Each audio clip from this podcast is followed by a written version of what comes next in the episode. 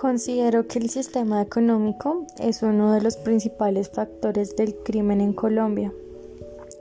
generando la avaricia y la toma de malas decisiones por parte de los gobernantes del país,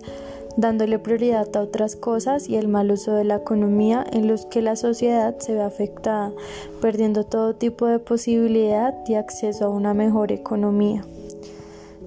Uno de los principales eh, factores ha sido el desempleo,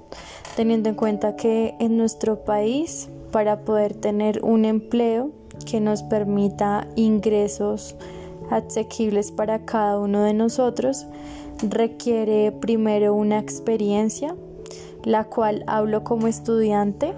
muchas veces eh, nuestra experiencia no se ha venido estableciendo durante el proceso de formación, sino que una vez ya seamos profesionales, ahí sí mismo pues tenemos la posibilidad de obtener esa experiencia. Nos hacemos profesionales en busca de trabajos mejores, en busca de sueldos mejores y esto hace que se genere como tal un, un crimen económico, ya que la gente al no tener las posibilidades de tener un trabajo estable, un trabajo digno de su salario, toma otras medidas, toma medidas en huelga, toma, toma medidas eh, como el robo, el hurto o las malas decisiones por la desesperación de no tener cómo cubrir necesidades básicas. Esto también eh, ha incrementado y un factor principal ha sido la desigualdad en Colombia. Teniendo en cuenta que en nuestro país se maneja mucho la clase social,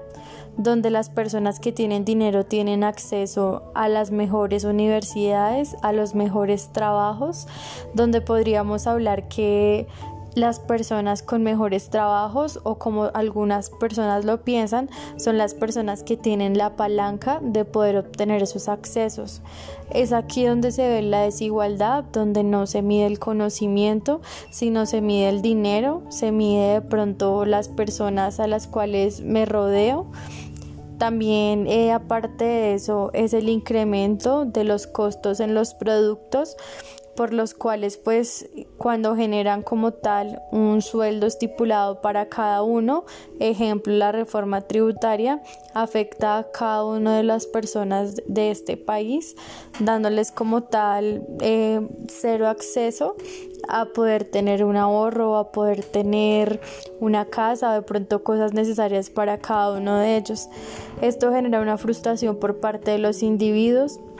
excluyéndolos de los beneficios para tener una mejora personal y una mejora profesional.